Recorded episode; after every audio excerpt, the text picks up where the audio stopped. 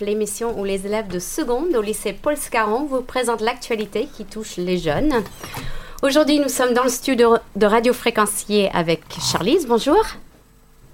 Bonjour. Clarisse. Bonjour. Chloé. Bonjour. Nicolas. Bonjour. Venceslas. Coucou. Charlie. Bonjour. Notre seconde euh, d'invité aujourd'hui. Et deux invités du Club Olympique Rouésien. Donc bonjour Michael. Bonjour à tout le monde. Bonjour Ludovic. Bonjour à tous. Et bonjour à Nolwenn qui est à la technique aujourd'hui. Alors les sujets que nous vous présentons aujourd'hui vont être évidemment un petit point sur la course du Vendée Globe avec euh, une présentation d'un projet du Club Olympique Rouésien qui est en rapport avec le Vendée Globe. Ensuite, on va parler de choses sérieuses avec la série. On va parler d'un film, euh, Papa ou Maman 2, qui sort. On va parler Pokémon pour s'amuser un peu. Et puis en dernier, on va parler des parcs de loisirs, euh, le Haras du Pin et une petite interview sur le Puy du Fou. Alors, on va commencer par un petit point sur la course. Alors, euh, dernière nouvelle, on est après 32 jours, on est plus qu'à la moitié. Armel Lecléache et Alex Thompson sont toujours loin, loin, loin devant. Ils passent au sud de l'Australie. Ils vont bientôt euh, se rapprocher de la Nouvelle-Zélande. Il y a pas mal d'abandons ou avaries cette semaine. Avaries en série pour Quito, Sébastien Josse et Thomas Ruyant. Donc, pas mal de difficultés. Et derrière, il y a Thomas Ruyant et Eric Billion qui ont quand même pu réparer. Kojiro Shirashi est à Cape Town et Romain Athanasio au mouillage sous le cap de Bonne-Espérance. Donc on, on y espère qu'il va s'en sortir. Alors pour la course, on a quand même un projet en rapport avec le Vendée Globe et c'est Clarisse qui va interroger nos invités. Alors euh, bonjour Ludovic Robidas. Alors Bonjour. vous êtes euh, président euh, du corps et bonjour euh, Michael Rousseau. Vous êtes, Bonjour. vous êtes éducateur sportif euh, du corps, donc le club olympique rouésien euh, de Roué depuis euh, 2015 pour vous Ludovic Robida et depuis 2012 pour vous Michael Rousseau. Alors est-ce que vous pouvez euh, nous parler un peu de votre association? Alors Alors l'association c'est un, un club multisport donc qui est à Rouen-Champagne, qui compte aujourd'hui un petit peu plus de 500 adhérents, qui est euh, basé uniquement sur la pratique euh, loisir. Et donc euh, on accueille dans notre structure des personnes handicapées et puis aujourd'hui on est site pilote au niveau national pour être pour accueillir les patients sur ordonnance médicale. quels sont les parrains de l'association? Alors aujourd'hui, on a plusieurs parrains. Il y a le local Bernard Richard qui était un ancien cycliste professionnel. Euh, on a Bruno Vandestick qui est euh, le parrain de notre véhicule 9 places qui est adapté pour les personnes à mobilité réduite. Et puis euh, vient tout juste de nous rejoindre il n'y a pas très longtemps. ça fait une semaine. Mickaël va vous en parler un petit peu mieux que moi puisque c'est c'est dans son domaine. Donc on a rencontré Frédéric Cataneo, qui est médaillé olympique en handisport tennis et 5 ou 6 fois champion du monde en handisport tennis. Donc on l'a rencontré il y a une semaine, on lui a parlé de notre projet et il a adhéré à notre projet nous- et il va nous suivre euh, en tant que parrain. D'accord. Euh, alors pourquoi en faire partie de cette association? Alors pourquoi en faire partie? Bah, Tout simplement parce que c'est une grande famille et euh, c'est un club aujourd'hui euh, en milieu rural, un club sportif qui est atypique, qui véhicule des valeurs euh, simples, du sport pour tous, sans contrainte, à moindre coût. Et donc euh, c'est un club qui est reconnu au niveau national, voire à l'international. Euh, Quand fut créé le club, le club pardon? Alors c'est un club qui est assez ancien, il a été créé en 1974. On y pratiquait uniquement le, le football. En 2006, c'est une association qui a été mise en sommeil pour diverses raisons. Et puis en 2008, euh, n'étant plus que le seul adhérent de l'association, voilà, je, plutôt que de la dissoudre, j'ai préféré qu'on puisse redémarrer, mais sous une formule qui n'existait pas. Et combien y a-t-il de bénévoles aujourd'hui? Aujourd'hui, euh, toute personne qui prend une adhésion dans notre association euh, doit signer une charte du bénévolat. Donc, euh, pour être quasi parfait, je vous dirais euh, 500 adhérents, 500 bénévoles. C'est quand même pas mal. Ah, c'est pas mal, oui. Quelles sont les fédérations affiliées à votre club? On a la fédération FSGT. C'est la première fédération qui nous a suivis en tant que multisport. Ensuite, on a la fédération française handisport. On a la Fédération française de football. Et Et la Fédération française de Turing Bâton. voilà. Et euh, est-il possible de, de vous faire un don? Complètement. Donc euh, aujourd'hui, on est association reconnue d'intérêt général par les services de l'État. Et donc euh, les entreprises, les particuliers peuvent nous faire des dons. Et euh, l'avantage, c'est qu'ils peuvent défiscaliser à hauteur de 66%, c'est-à-dire déduire euh, 66% du, euh, de la somme versée de leur déclaration euh, de revenus. Et quelles activités sont proposées euh, par l'association? On propose euh, plusieurs activités, en, pratiquement une par jour. Donc euh, nous avons euh, du sport santé qui a été mis en place il y a un an. Donc euh, le sport santé Ludovic euh, reviendra su- dessus tout à l'heure. Ensuite on, a du, euh, on pratique de l'handisport et du sport partagé. Le sport partagé, on regroupe des personnes handicapées avec des personnes valides. Ensuite, il y a du volet, il y a du twirling bâton, il y a de la zumba, il y a du badminton, il y a du multisport. Le multisport, ça englobe du hockey, du kinball. On fait des nouveaux sports, des sports qu'on découvre euh, chez nous en France, comme par exemple le korfball. C'est un sport qui vient euh, des Pays-Bas. Donc, euh, on, essaye de, de faire découvrir de nouveaux sports à nos enfants. Ensuite, il y a du cyclisme. Et il y a notre salle de remise en forme avec salle de musculation, salle de cardio. Enfin, on peut pratiquer une trentaine de sports au sein du club. Est-ce que vous avez déjà reçu des récompenses? Alors aujourd'hui, euh, oui, on a, on a reçu quelques récompenses. On a été invité aux Assises internationales du sport à Marseille pour euh, trois thématiques où on était mis à l'honneur euh, au niveau international. Donc c'était la jeunesse, nos actions sur le handicap et la santé. Au mois de juin dernier, on était au Festival des innovations sportives à la Villette à Paris, où là, sur les, la thématique du handicap et de la santé, on a été mis à l'honneur. Euh, on a reçu le label Sport Santé il y a un peu moins d'un an. Et puis, euh, et puis euh, on croise les doigts. D'autres récompenses peut-être à venir dans les prochains jours. Vous avez d'autres projets pour votre association? Oui, on, on a d'autres projets pour notre association, notamment le sport en entreprise, qu'on va développer dès le, le mois d'avril prochain avec les entreprises au niveau local. Et puis bah, après, on va essayer euh, de, se, de se développer dans, dans ce secteur-là, sachant que dans les entreprises, on va faire le lien sur la santé et le handicap qu'on a déjà développé aujourd'hui. D'accord, merci. Alors, euh, vous, êtes, vous êtes allé au Vendée Globe euh, cette année avec le projet Les bénévoles dans le vent. Est-ce que vous pouvez nous en dire euh, un peu plus à ce sujet? Alors en fait, le, président de la région, euh, Bruno Retailleau, euh, était venu nous rencontrer à, à Rouen-en-Champagne. euh, C'était exactement le 22 décembre, où c'était sa première sortie en, tant que président de la région. Et je crois que ce jour-là, il a eu le, coup de foudre pour notre association. Et voilà, c'est quelqu'un qui était bénévole au Puy du Fou, c'est quelqu'un qui a créé le festival de poupées en Vendée, le festival de musique. Et donc, euh, le président Retailleau est, fort attaché au bénévolat, à la vie associative.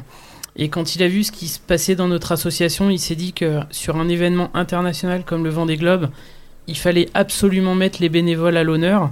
D'où le samedi soir, euh, l'idée d'avoir organisé une soirée euh, qui s'intitulait Les bénévoles dans le vent. La région Pays de la Loire, c'est la première région de France en termes de, de bénévolat. Il y a 700 000 bénévoles en région Pays de la Loire. Sur les 700 000 bénévoles, le président de la région en avait invité 500. Sur les 500, il en mettait 5 à l'honneur, un par département. Et donc, euh, j'ai eu le privilège de pouvoir euh, eh bien voilà, clôturer la, cérémonie du, vendredi, enfin, du samedi soir au Vendée Globe à ses côtés. Et le parrain de notre association pour cette journée on a été, euh, on a été mis à l'honneur toute la journée, c'était Tanguy de, le, skipper de Initiative Cœur Mécénat Chirurgie Cardiaque. Donc on a eu le, privilège de pouvoir aller euh, sur tous les bateaux, le, rencontrer et puis euh, s'entretenir avec lui. Alors, nous avons également vu un, un article du Maine Libre à votre sujet, Le sport comme médicament, paru le 5 décembre 2016. Dans cet article, vous nous dites que depuis que vous avez commencé à faire pratiquer du sport à des personnes en arrêt maladie, 8 personnes sur 10 ont repris le travail. Alors, euh, dans quelle mesure peut-on dire que le sport est un remède pour le corps et l'âme? Alors là, euh, c'est un, super mots parce que le corps c'est nous et on travaille sur l'âme et ça je crois qu'il y a personne autre que Mickaël qui peut vous en parler puisqu'il côtoie tous les patients, il les voit tous les jours. Donc en fait, les patients, qui viennent nous voir euh, viennent euh, avec euh, l'accord de leur médecin. la plupart ont des soucis de physique, mais qui engendrent aussi des soucis au niveau moral. Donc on s'est aperçu au bout d'un an, on s'aperçoit très rapidement au bout de 4-5 séances, les gens s'aperçoivent que physiquement ça leur fait du bien, mais surtout moralement, au niveau social, c'est ça leur apporte quelque chose de, nouveau qu'ils avaient perdu parce que souvent les gens sont en arrêt de travail depuis un an ou deux ans. Donc quand on est en arrêt de travail, souvent on reste chez soi.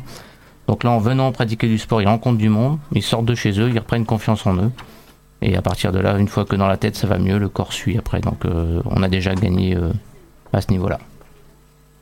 Alors, on a aussi vu euh, un second article du Maine Libre vous êtes très populaire cette semaine. Tout à fait. Avec euh, Les talents de la Sarthe, paru aujourd'hui, jeudi 8 décembre, où vous figurez euh, comme talent. Alors, les meilleurs talents de la Sarthe recevront des prix ce soir même au méga CGR de Saint-Saturnin à 19h30. Alors, cette soirée sera présentée par Bruno Vandestick. Que pouvez-vous nous dire de plus sur cette soirée? En fait, cette soirée, je crois qu'elle met à l'honneur euh, cette catégorie. Donc il y a, les juniors, euh, l'homme de l'année, la femme de l'année. Et nous, on est dans la catégorie l'association de l'année. Euh, voilà, on est en, concurrence, en, concours avec trois autres belles associations hein, qui ont été retenues avec la nôtre. Maintenant, voilà, c'est on verra dans quelques heures qui sera le lauréat. Mais à la limite, peu importe le peu importe le résultat, peu importe qui sera élu, ce qui compte, c'est euh, bah, ce que chacun véhicule dans son association et puis euh, surtout mettre en avant le, le bénévolat. D'accord. Alors, euh, est-ce que vous pouvez nous parler un peu de, de votre parcours personnel? Alors mon parcours personnel, eh ben, il est un peu atypique puisque moi je suis, voilà, j'ai fait mes études ici, au collège Paul Scarron. moi aussi j'ai commencé par la radio comme vous le faites aujourd'hui.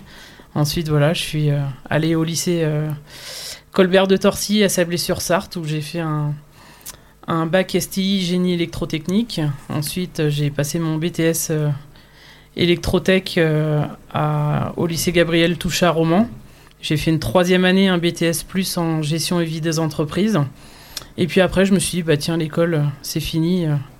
c'est fini pour moi. Donc là, je suis allé travailler dans l'industrie je me suis vite ennuyé. et euh, bah, vu que je m'ennuyais et que je travaillais que les week-ends, eh ben, la semaine, euh, j'ai décidé de passer mon brevet d'état d'éducateur sportif. Donc j'ai un brevet d'état de niveau 2. Voilà, euh, je l'ai passé en, en, 99. Et puis ensuite, bah, j'ai décidé de reprendre mes études après mon, mon brevet d'état. Et donc là, je suis rentré en école d'ingénieur en alternance à la SNCF. Donc j'ai fait trois ans d'école d'ingénieur. Et puis euh, j'ai passé aussi un master en ressources humaines. Et puis aujourd'hui, voilà, je, je, suis euh, cadre à la SNCF euh, et co-responsable du club olympique rosien. Et vous, Michael Rousseau? Moi, je vais faire plus court que, que Ludo, vu l'heure. il aime beaucoup l'école, apparemment. ouais, Ludo, il adore ça. non, non, moi, moi, ça va être plus court. Hein. Donc, moi, je suis pas, je suis pas originaire d'ici. Euh, j'ai été dans la Sarthe, dans l'Orne, un peu partout. Et euh, en gros, j'ai un niveau bac de comptabilité. Ensuite, j'ai mon accident de moto. Je précise sans rouler vite. Voilà. Je suis tombé à 50 km/h. C'est juste une aparté, hein, parce que souvent, accident de moto veut dire euh, rouler vite.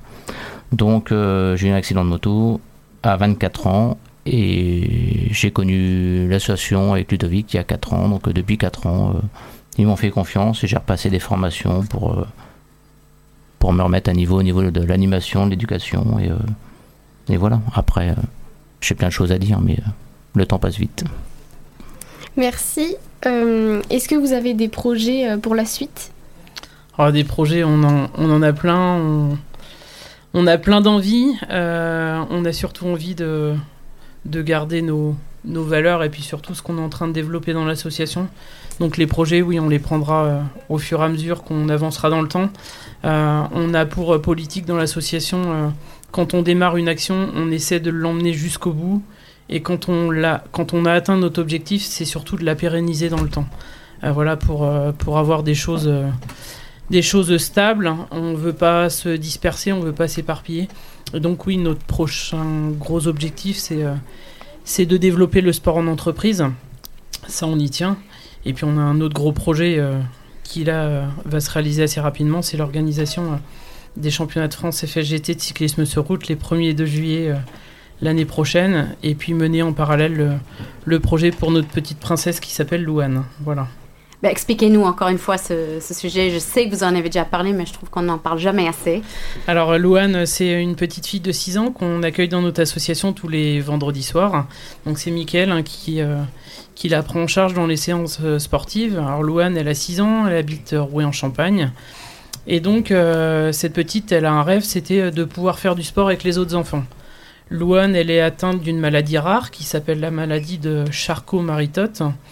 Et donc aujourd'hui, c'est une maladie où il n'y a, pas de, a pas de remède, hein, malheureusement. Louane, aujourd'hui, elle vient faire du sport le vendredi euh, avec des prothèses au niveau de, ses jambes. Mais il est très clair que la séance de sport qui dure 45 minutes, elle est, euh, elle est très fatigante pour elle. Plus sa journée d'école, plus les activités à l'école. Et donc il faudra demain que Louane, elle soit, elle soit en pleine possession de ses moyens euh, en étant dans un fauteuil. Mais un fauteuil adapté à, sa morphologie, à son handicap, à, la force d'une petite fille de 6 ans pour pouvoir être autonome dans ses déplacements. Et donc euh, là, on a décidé de mener une action en place avec le 15 jeunes qui ont 15 ans au lycée Sainte-Catherine du Mans.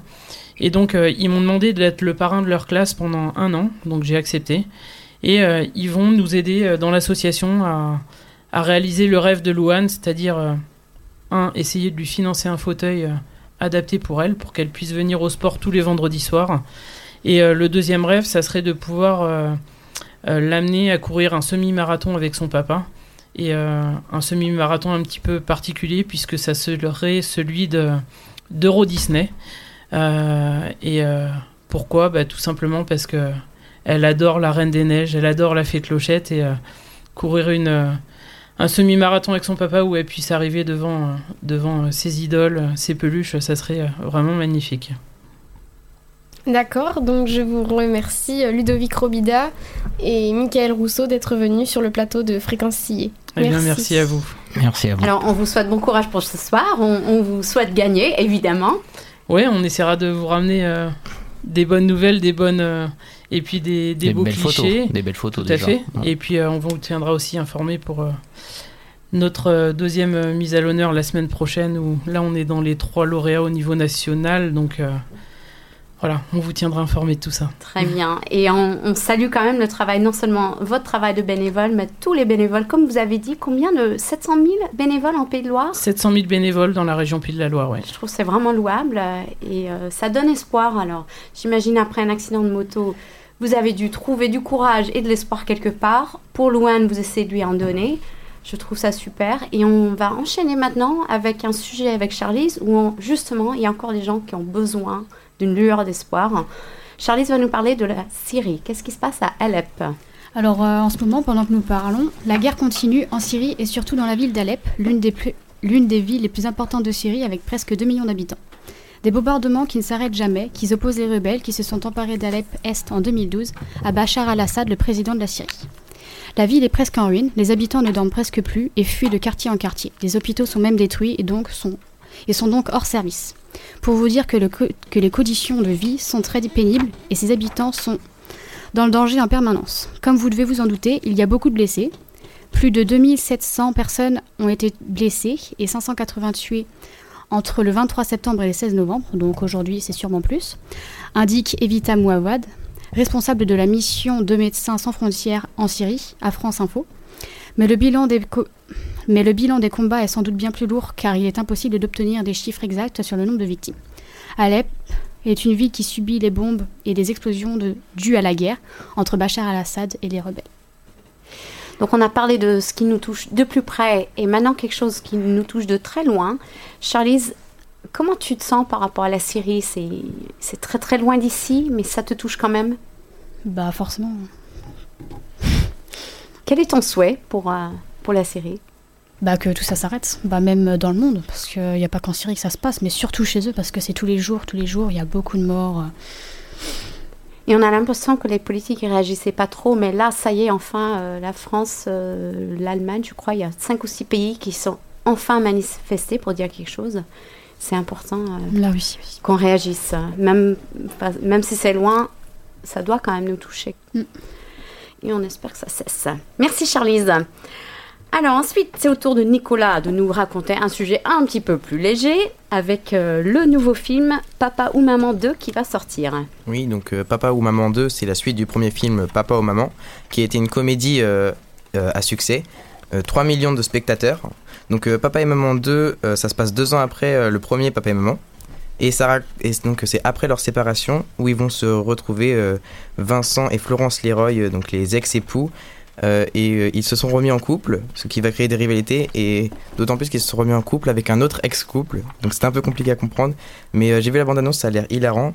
Et personnellement, j'attends beaucoup de, de ce film, car le premier était, était hilarant. Et qu'est-ce que vous en pensez, vous? Est-ce que vous avez entendu parler du premier? Est-ce que vous avez envie d'aller voir le second? Qui l'a vu déjà? Personne? Ah, Si, Charlie. Vas-y, Charlie. Raconte-nous un petit peu le, le premier. Qu'est-ce que tu as aimé dans ce premier euh, Papa ou Maman Bah, tout, euh, tous les, euh, comment dire, euh, bah, un peu euh, tout le film, ça, il y avait beaucoup de choses qui euh, sont plutôt euh, amusantes. Euh, c'est euh, une comédie euh, qui est surtout basée sur euh, sur euh, la vie euh, d'un couple euh, qui n'est pas forcément d'accord sur tous les points. Et euh, c'est vrai que le 2 a l'air très intéressant. Nicolas, qu'est-ce que tu as vraiment aimé dans le premier déjà bah, Que c'était euh, plutôt bien réalisé, que c'était surprenant. Enfin, c'était pas que de l'humour euh, qu'on a déjà vu euh, souvent. C'était, Il y avait des choses innovantes un peu et, et du coup c'était sympathique parce que ça ramenait un peu de fraîcheur dans l'humour et tout ça. Ça faisait des trucs originaux, un peu osés des fois. c'était marrant. Est-ce que ça touche plus enfin, toutes les familles qui peuvent se disputer tout le temps ou est-ce que ça touche particulièrement des, des familles un petit peu déchirées? Pense que ça peut toucher tout le monde et enfin faire aussi enfin, faire aussi réagir un peu penser parce que il n'y a pas que les parents qui sont considérés dans une séparation ce qui est expliqué dans le premier Donc euh, on y va. Ça sort quel, dit, quel jour tu Euh, as bah, dit? c'était sorti c'est sorti hier euh, dans les cinémas Bon, bah, on y verra ce week-end peut-être. Alors ensuite, Venceslas, tu vas nous parler pas du Pokémon Go, mais du Pokémon tout court. Euh, avec la sortie de toute récente de Pokémon Soleil et Lune le 18 novembre dernier, les fans sont en émoi. Mais avant tout, on va tout d'abord introduire ce que c'est Pokémon pour ceux qui ne sauraient pas. Pokémon a Moi, j'ai jamais joué, hein. mais il y a toutes sortes de, il y a toutes sortes de séries de produits dérivés, vous devez connaître. Pokémon a été créé par euh, Satoshi Tajiri en 1996. Notre cher Satoshi a eu cette idée suite euh, à, à son élevage d'insectes qu'il avait quand il était petit. Euh, à l'origine, la licence devait s'appeler Mo- Pocket Monster. Euh, elle a été exploitée. Elle été exploitée en dessin animé, en jeu de cartes, en peluche toute mignonne d'ailleurs, euh, et d'autres produits dérivés. Et le jeu vidéo fait souvent débat avec euh, les puristes, dont à ma droite notre très cher Nicolas.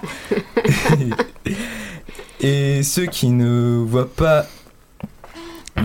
Et ceux qui ne voient pas que le changement euh, est un mal.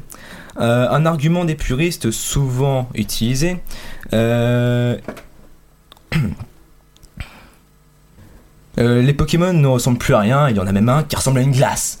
Bon, est-ce que vous pensez réellement que les Pokémon de nos jours ne ressemblent plus à rien? Il y en a un, c'est un hibou dans les, nouveaux, dans les tout nouveaux qui viennent de sortir. Un autre, c'est un petit chat tout mignon qui devient en- par la suite un, sacré matou à deux pattes. Il y en a un autre, c'est une sorte de lamentin. Euh, et euh, il y en a un autre argument qui, qui, vient souvent, c'est les graphismes qui sont moches. Sur Game Boy, certes, c'était pas folichon. Euh, euh, mais avec les nouvelles consoles, c'est loin d'être moche. Un autre argument qui est souvent donné, c'est l'histoire. Histoire qui est souvent mauvaise, mais bon, faut pas oublier qu'à la base, Pokémon, le public euh, visé, c'est les enfants. Donc avec une histoire trop complexe, trop... Voilà, juste trop. Et les enfants risquent de se perdre et ça ferait perdre beaucoup de sous à The Pokémon Company. Euh,